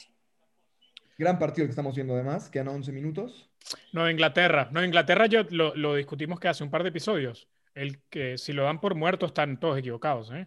El, el monje va a venir con una, con una revancha descomunal, porque hay que recordar que este equipo, uno, Le vuelven piezas importantes Le- a la defensiva. Patrick Chung, Hightower, eh, Gilmore jugó, lesion- jugó lesionado o al menos tocado por muchas partes de la temporada. Estamos hablando del que fue el mejor. ¿Gilmore se va o se queda? Yo creo que lo cambian, ¿eh? Yo creo que en este momento Nueva Inglaterra necesita recursos eh, del draft, me refiero. Eh, entonces yo, Que son yo- malísimos en el draft, ¿eh? Los Patriots. Sí, Bueno, no, es malísimo. Sí, sí, sí. Bueno, Belichick es malísimo con sus ideas de sacar gente de, Pero, del pero no sé qué universidad e intentar sorprender y no le resultó. Nueva Inglaterra, Pero lo- eh, porque Patriotas es el cuarto equipo con mayor cap el próximo año, ¿eh? Eso va a ser Está- muy interesante. Está eh, Jacksonville con 67 77 millones, que es un mundo. Jets con 62. Después los Colts, de los que platicábamos, 60 millones. Y después Patriotas con 58. Y a partir de ahí ya eh, re- de- cae bastante a, lo- a 40 millones Washington. O sea, Nueva Inglaterra va a tener las herramientas, si quiere, de volver a armar un equipo contendiente para buscar ponerle un freno a Bills en esa división. Bueno, pero es que cuando, cuando hablamos de, de Nueva Inglaterra, estamos hablando de que Cam Newton jugó el peor mariscal de campo de la liga. Sí, un mariscal de campo sí. peor de los 32 titulares de este año. El peor. Sí. Yo creo que Nueva Inglaterra, eh, como, como lo decíamos, eh, a ver, tienen un muy buen corredor. eh. Ojo con, con Damian Harris. Es un muy buen corredor. Damian Harris en, los, en el Player Rankings de, de Pro Football Focus es el número 2 de la liga. Eh, fue Derrick Henry número 1, Damian Harris número 2 y Dalvin Cook número 3. Entonces ya por ahí tienes una buena arma. El tema con Nueva Inglaterra es arregl- arreglar la posición de mariscal de campo. Y, y hay varias opciones. Yo creo que Nueva Inglaterra al menos debería buscar un cambio. Ojo con Matt Stafford. Creo que Matt- Matthew Stafford es un gran mariscal de campo que, que, que como, como muchos jugadores en Detroit pierden la carrera completa en esa franquicia. Incluso se, muchos se retiran. Pregúntele a Barry Sanders y a, y a Megatron. eh, que prefieren retirarse que seguir jugando con los Lions. Bueno, Barry Ah. Sanders se retira, no, más bien se retiró para no jugar con Miami, ¿eh? porque él se era la opción de quedarse en Detroit o ser cambiado a Miami con Dan Marino y él nos rechazó, nos bateó, Terrible, O sea, Barry. al Terrible. Pero, pero no, Nueva Inglaterra, Nueva Inglaterra con, lo, con lo que tú dices, Jorge, con el, con, el, con, el espacio, con el espacio salarial, con todos los jugadores que le regresan, sobre todo en la defensa. Y lo que tienen que, que arreglar es, es, el, es el, el mariscal de campo y es un equipo que solo por tener a Belichick y todas esas piezas que te regresan te va a ganar ocho partidos, mínimo. Yo no yo nomás quiero preguntar algo, y no es por asustar a los delfines que estén viendo este programa. ¿Alguien duda que Belichick pueda conseguir a Deshaun Watson para la siguiente temporada? El tema es que sí no, lo dudo. si no, ti- no tienes, no tienes, No tiene ¿Qué que das? ofrecer. ¿qué das? No tiene nada que ofrecer. Aparte del draft, digo que los, los últimos dos años, que equipos han cambiado sus picks por, por, por cap room. O sea, si, si logras negociar los contratos y te llevas la carga de algún contrato ahí en, en el intercambio y le das, no sé, 20 millones de cap a Houston para rearmarse, a ver, no digo que vaya a pasar, solamente que yo no descarto que Belichick busque la manera de tener otra vez el mejor coreback de la división. ¿Cómo qué te imaginarías? A ver, tendría que dar su primera selección, su segunda selección de este año y de la que sigue, y por lo menos 20 millones de cap. Ahí me la pusiste interesante. O sea, dos primeras rondas, dos segundas rondas y 20 millones de cap a Houston. Y más porque tú sabes que Belichick no está planeando a cinco años, a seis años, está planeando para los próximos tres. Bueno, pero es que eh, volvemos, volvemos, volvemos a la misma, al, al, al, lo- al- al tema y a lo que platicábamos cuando, con lo que, hablé- con lo que, conver- con lo que comenzamos el, el episodio. Si no tienes a Mahomes, a Wilson o a Rodgers o a Josh Allen, tu deber como gerente general de cualquier franquicia es llamar a Houston. No, tienes, tienes que llamar a Houston. Y, y estoy seguro que Belichick va a llamar a Houston. Que Houston le, bien. O sea, Nick Caserio, Caserio viene del- de los Patriotas. Creció bajo Belichick. A ver, creo que, creo que obviamente Houston también tiene que ser inteligente y, y- y ahí volvemos al tema de esto es un negocio, no es sentimentalismo, no porque eres mi amigo te, te voy a... Sí, claro, te voy a- claro. Pero, pero, pero estoy seguro que, que todos los equipos, de nuevo, excepto que seas Kansas City con Mahomes o Buffalo con Josh Allen, van a llamar a Houston. A ver al menos qué pides de entrada. ¿Qué quieres por Deshaun? Solo estoy, estoy interesado nada más. Y si de repente por ahí Belichick tiene las maneras de, de- de- hacerlo, pues lo va a hacer. A mí no me quedan dudas que, que, que 31 equipos, bueno, 30, sacando a Kansas City, que 25 equipos van a llamar a Houston. Mínimo. Entre ellos Nueva Inglaterra. Sí, sin duda. Y creo que también eso, otra vez, presiona a otros equipos como Miami, de qué pasa si Buffalo ya tiene a Josh Allen, qué pasa si Patriota está a punto de conseguir a Deshaun Watson, si Jets llega a Doug Peterson y de repente tiene un coach competente al frente con Sam Darnold y tiene aparte el segundo pick y otra primera ronda, no te puedes dormir nada más diciendo, bueno, tengo a Tua y tengo dos picks y voy a armar todo alrededor de un, de un coreback novato al que saqué dos veces en- en lo- cuando, cuando la cosa se puso difícil. Sí. No, las Por ventanas. increíble que parezca, habría más dudas en Miami. Por increíble que parezca. Sí, sin duda. Sin duda. Y nada más para terminar el partido de Steelers, con el partido, con esa derrota, Mike Tomlin se despide del coach del año y lo gana Stefanski. Se ¿Tomlin? tendría que haber despedido hasta de su chamba. No, To- Tomlin, Tomlin, yo no creo que Ham. Se No, tendría que haber despedido, pero de su chamba. no Tom- Tomlin no está. No, yo creo que no vaya. No, no, no. no. ¿De que- ¿En qué momento Tomlin estaba en la, carrera por el coach del año? Tomlin, Estamos todos locos. carrera, las últimas, incluso las últimas semanas de un roster con tantos huecos, un equipo tan malo y ganar y ganar y ganar, creo que es lo que tenía ahí. Creo que Coach Flores se despide del coach del año cuando le meten 50 puntos, 30 de ellos contra los suplentes de Búfalo. Pero Entonces, el- o sea, mi pregunta es, ¿el favorito que es Stefanski y Ron Rivera? Los problemas, los problemas de Ojo y, y McDermott. Bueno, Yo se lo daría- con lo de ayer, fíjate, ¿eh? Lo- Sí. Ma- McDermott creo que, que, que, que se, que se tiene que llevar el premio por lo, de la manera como terminó el equipo y- y todas las victorias. Eh, creo que Tomlin es culpable de muchas de las cosas que está pasando en, en- en Pittsburgh. A mí lo que más me le- preocupa de la, de la cultura en Pittsburgh son las declaraciones, digo, ya pasó lo de Juju, ya pasó lo de Minka, etcétera, pero las declaraciones de hoy de Chase Claypool, Mm, o sea, y Carlos, te pregunto a ti, como, como siempre, como nuestro atleta profesional, lo que, lo que le preguntan, dice, bueno, pues perdimos, pero no me importa porque le van a pasar por encima a Cleveland la siguiente semana. Desafortunada declaración. Terrible. Yo como aficionado estaría enojadísimo, no puedes salir a decir eso. Lo puedes pensar, claro, pero eso no justifica el ridículo que acabas de hacer ayer. Para nada lo justifica, para nada.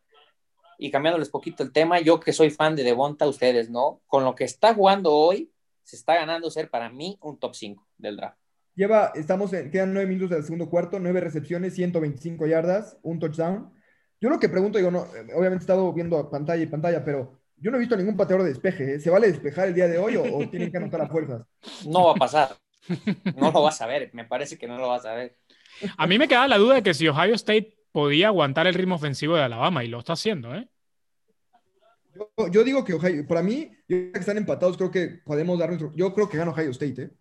No, Alabama para mí. No, yo también no, por Alabama. Eh, veo el punto en que Ohio se va a desinflar. Si no es por ese fumble, yo creo que ya ahorita Alabama llevaría dos touchdowns de diferencia.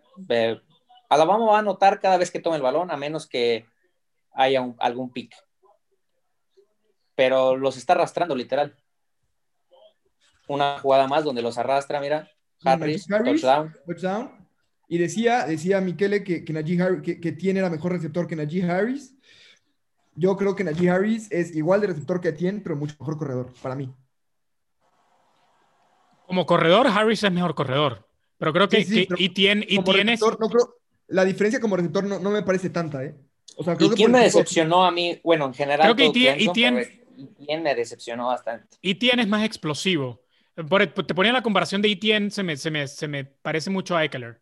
Creo que la, la, mejor comparación del potencial de Etienne es Camara, ¿eh? O sea, creo, creo que Etienne podría ser un corredor como Camara, sí. De acuerdo. Pero sí creo, creo que Najee Harris es Eric Henry, pero como decíamos, más, más rápido y sí con mejores manos. O sea, creo que. Henry no tiene manos.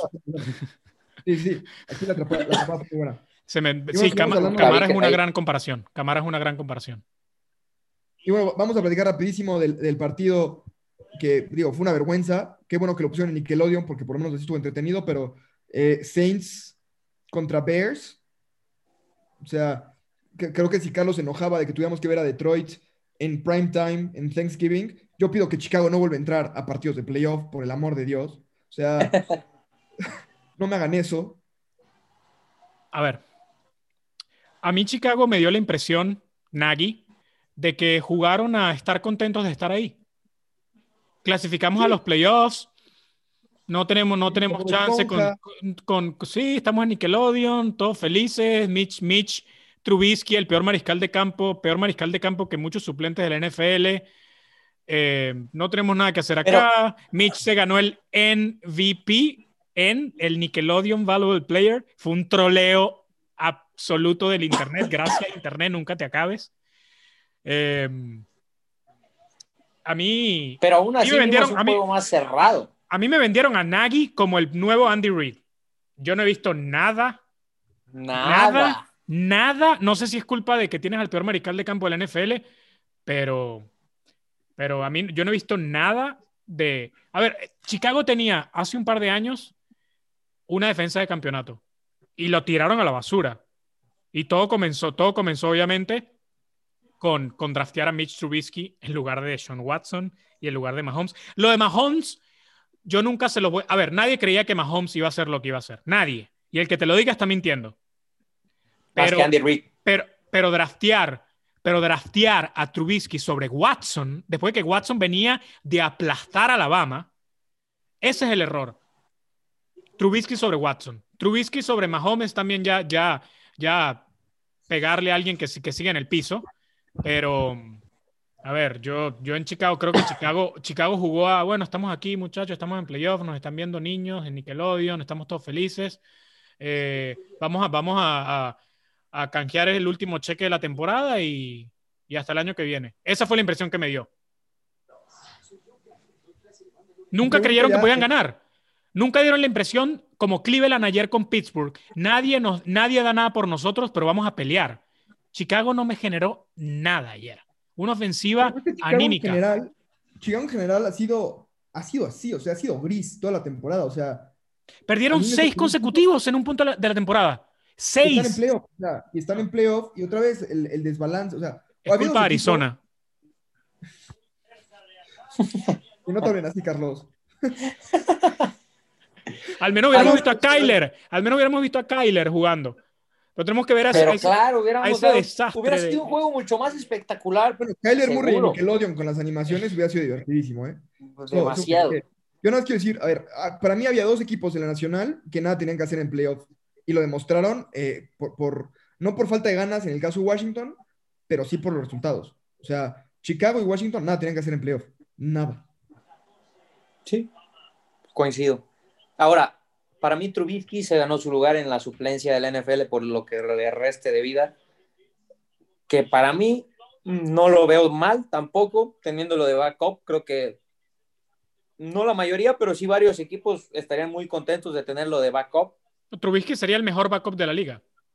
Sí, sí sin duda. Pero no alguna, puede ser titular.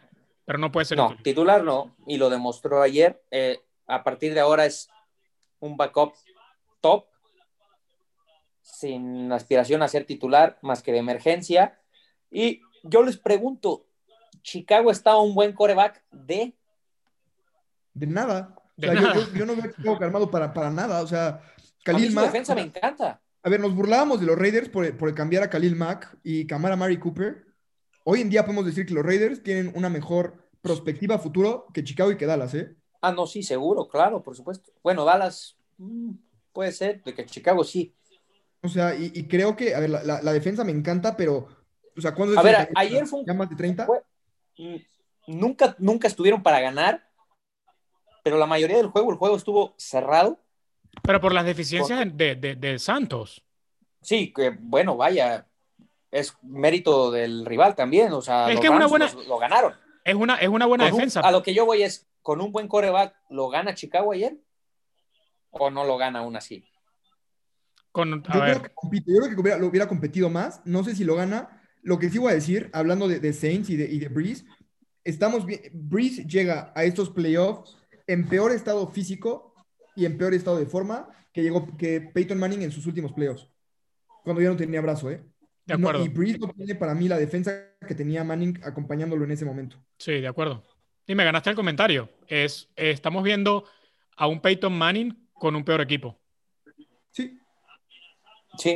Y hoy Santos depende y sus aspiraciones es a donde los lleve Camara, ¿eh? sí, así O sea, es. no, no hay más en el equipo, sin duda. Así es. Así es. Y Chicago también, una, una de las cosas que a mí me dio la impresión de que, de que jugaron a estar ahí nada más, eh, los esquemas defensivos. Brice, Brice no tiene un brazo, la- no puede lanzar profundo. Y Chicago les estaba re- regalando absolutamente todo en la zona media del campo. Los apoyadores retrocedían en zona y regalaban todo. No, lo presionaron, no le cerraron lo- lo- los espacios en corto. Eh, el, el primer, el, del primer touchdown del partido de los Santos de, de Michael Thomas, los apoyadores se van hacia atrás y Michael Thomas lo que tiene que hacer es dar un par de pasos al costado y absolutamente solo y entrar a la zona de anotación.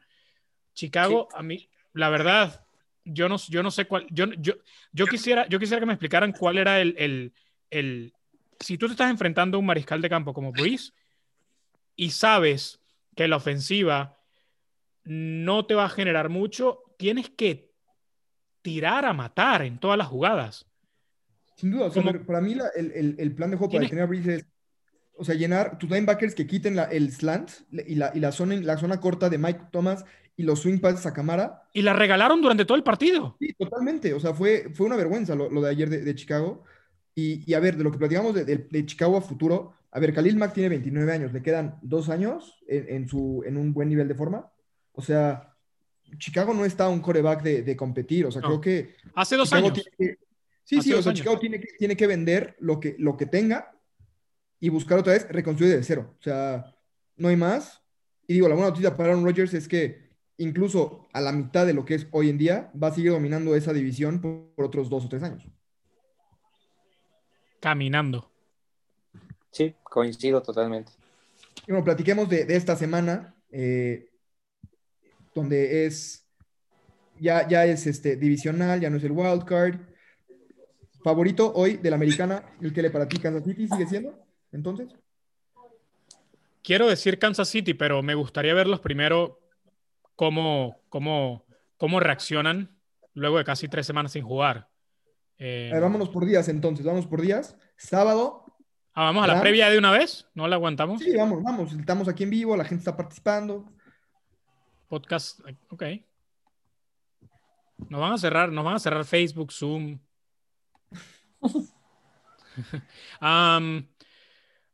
creo que creo que Kansas City parte como el titular. Yo no, yo no caigo en esos juegos de que de no, Kansas City se vio mal, eh, Mahomes no es el mismo, las defensas lo están descifrando. Kansas City es, es como LeBron James en la NBA. LeBron no te va a jugar a full todos los partidos de la temporada regular. Sabe que es el mejor jugador, sabe que tienen el mejor equipo, sabe que él es el favorito de ganar la final.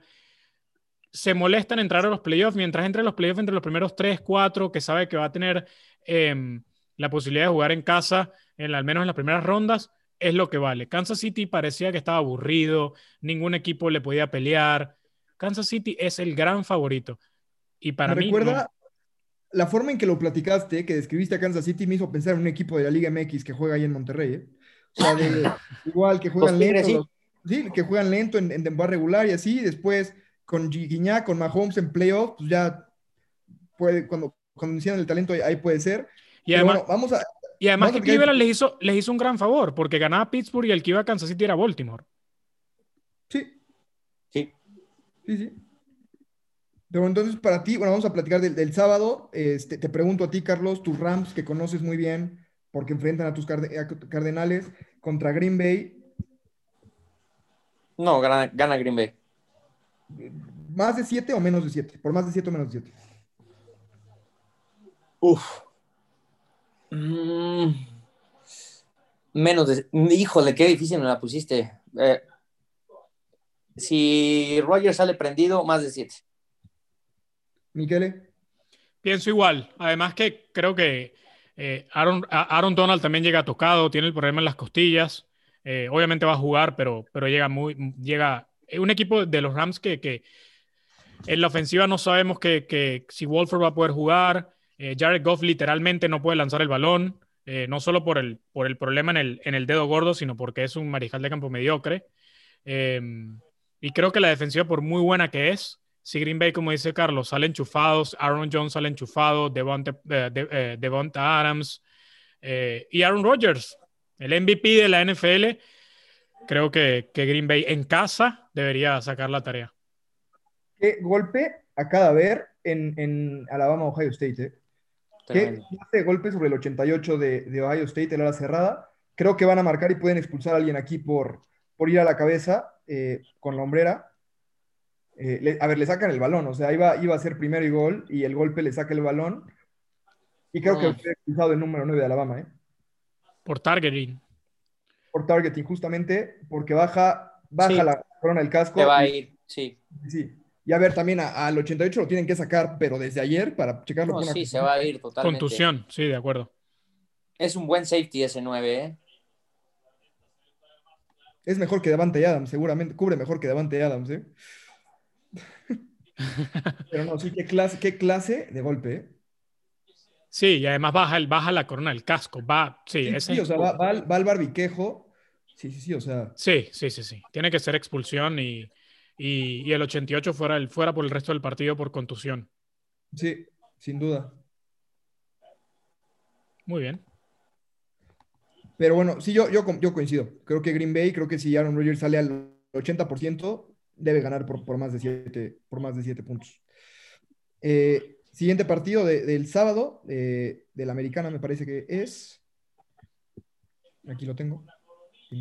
Ravens eh, en Buffalo Carlos. Gana Ravens. Ravens. ¿Por más de siete? Menos de siete. Ganan los Ravens. Mis Ravens de toda la vida. No, no, no sé decir, pero sí creo veo ganar a los Ravens. Con muchos puntos, muchos puntos. Un partido de altas y se lo llevan los Ravens para mí. Yo, creo, yo creo que gana, gana Buffalo por más de 10, ¿eh? Upa. Uf. Uf, sí, ya leero, ya. Fue, fue, expulsado del número 9 Battles, acá se ha expulsado de targeting. Eh, una ausencia que le va a pesar muchísimo a Ohio State, pero a ver, creo que no hay polémica, o sea, baja el casco, va, va a la zona del casco, o sea, lo vieron expulsado dos veces, pero, pero bueno. Eh, siguiente partido, domingo, Wey, Browns. ni- y no, no me preguntaste a mí. Perdóname, perdóname, es que No. estoy aquí distraigo, una disculpa. No, Ravens no. contra Buffalo. Ravens. La. Ravens, Ravens, Ravens, y te digo por qué. Y te digo por qué. A mí me decepcionó Buffalo contra Indianapolis. Y creo que Indianapolis les entregó, les entregó el mapa de cómo ganarle a Buffalo. Y los Ravens tienen mejores armas para hacer lo que hizo Indianapolis el sábado, que es correrle el balón. Buffalo es extremadamente propenso a que le corran. ¿Y de qué manera Ravens le ganó a los Titans? Corriendo el balón, con el, con el monstruo de tres cabezas que tiene. Y si Lamar está prendido, y si Lamar puede establecer el juego en corto, darle confianza, darle ritmo, y que la defensa de Buffalo tenga que retroceder un poco, porque los Ravens tienen un par de buenos receptores, y Lamar puede también eh, correrles, ahí creo que está la clave. Eh, a mí me decepcionó mu mucho Buffalo, Indianapolis le demostró a la liga de qué manera les puedes ganar. Yo creo que, que lo- los linebackers de Baltimore han sido una mentira este año, una absoluta mentira. Y yo creo que eh, Allen los va a exponer, ¿eh?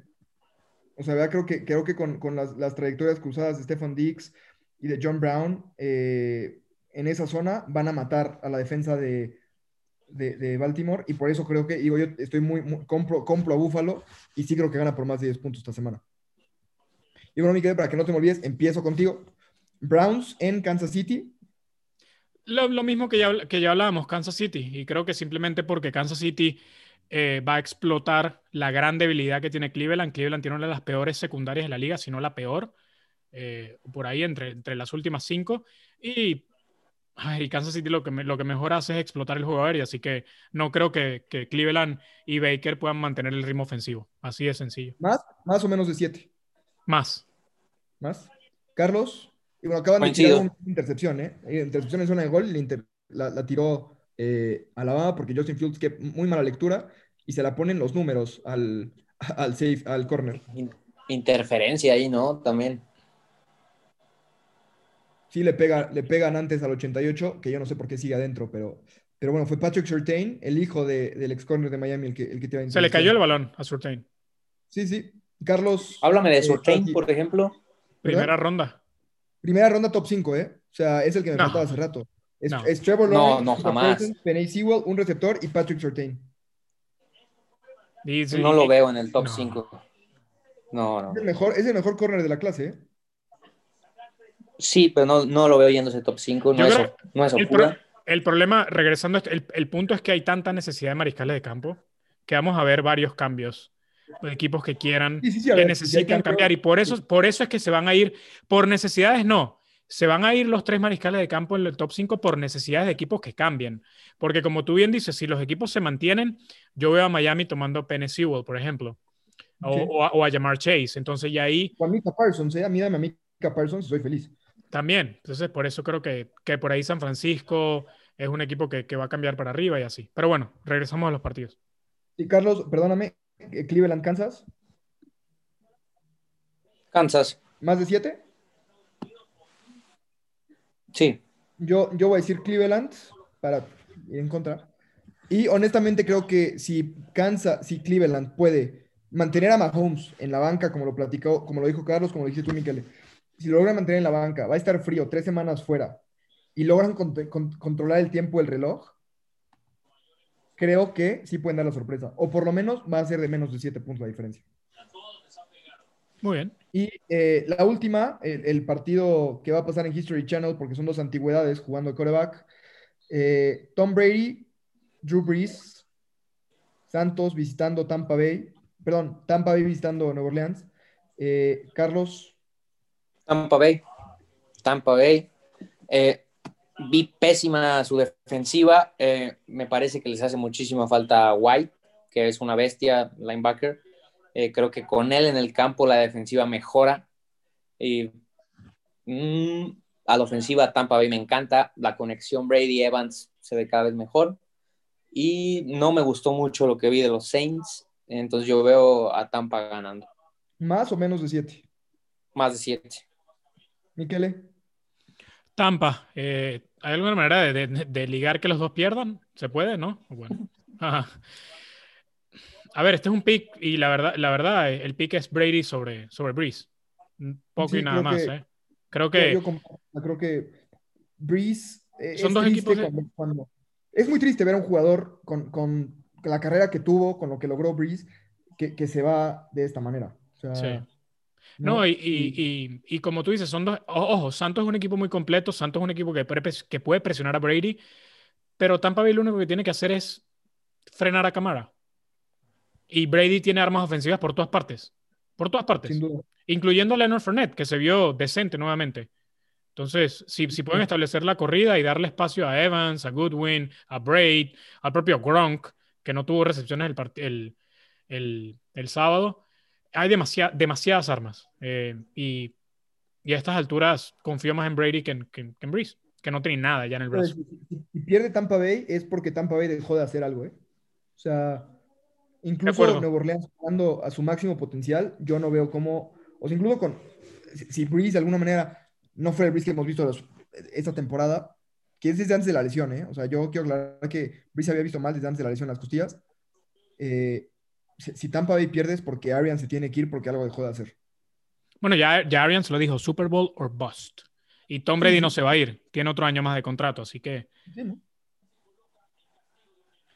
y pues bueno, con esto ya, ya terminamos de, cubrir los partidos de, este fin de semana. El partido sigue 21-17. Eh, creo que ese gol de campo le va a costar muy caro a Ohio State. Muy caro. O sea, el pase que tira en primera y gol Justin Fields vuela a su receptor completamente.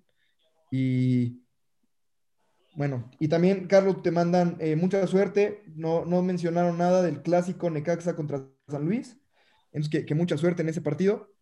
No, se viene un juego importante para nosotros, sobre todo después de la, de la derrota que tuvimos en Mazatlán. Y bueno, es importante para la gente. Un clásico siempre se tiene que ganar. Va a estar bastante bueno y esperamos llevarnos los tres puntos. Y saludos. Muy bien. Y eh, pues bueno, también está muy padre poder cubrir los playoffs sin tener el estrés de que nuestros equipos calificaron. No, ¿de qué hablas? Es horrible, es horrible. Déjame ser optimista, es 2021. No, qué horrible.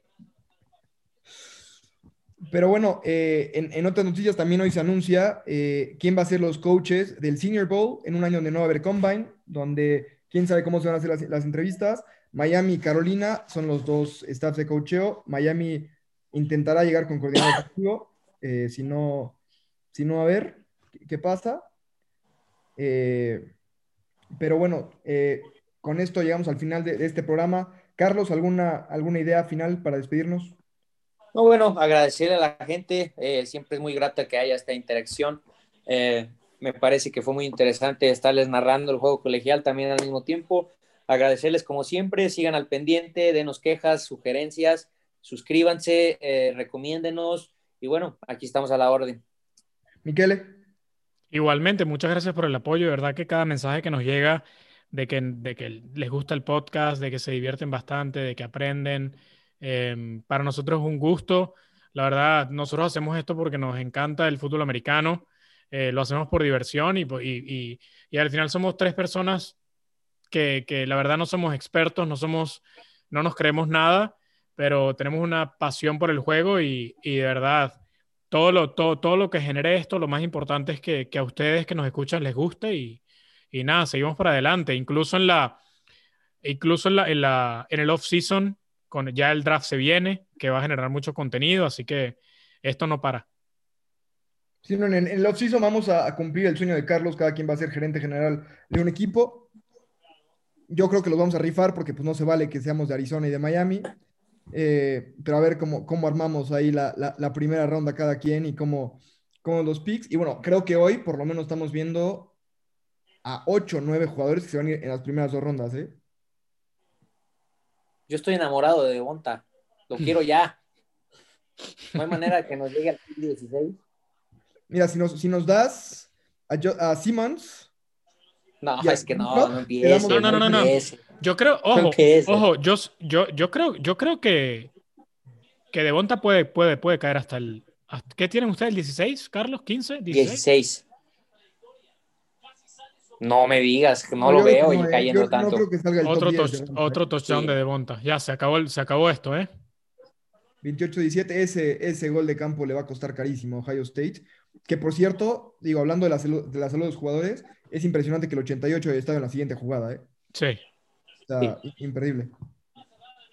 En Ohio State, bueno, lo que hicieron con Justin Fields fue tremendo. Sí, ¿no? que, que salió y que dijo, me inyectaron no sé qué y me metieron a jugar otra vez. Ni me preguntaron qué tenía. Sí, sí. Pero bueno, con esto llegamos al final. Como dicen Carlos y Miquele, muchísimas gracias por escucharnos. Likes, comentarios, shares, mentadas, eh, lo que sea, lo, lo, agradecemos. Por favor, sigan, síganos compartiendo, sigan eh, suscribiéndose aquí en Facebook o en Twitter. Y bueno, pues nosotros seguiremos platicando de americano mientras ustedes nos sigan escuchando. Muchísimas gracias, Miquele, Carlos. Que disfruten el resto del partido y buenas noches.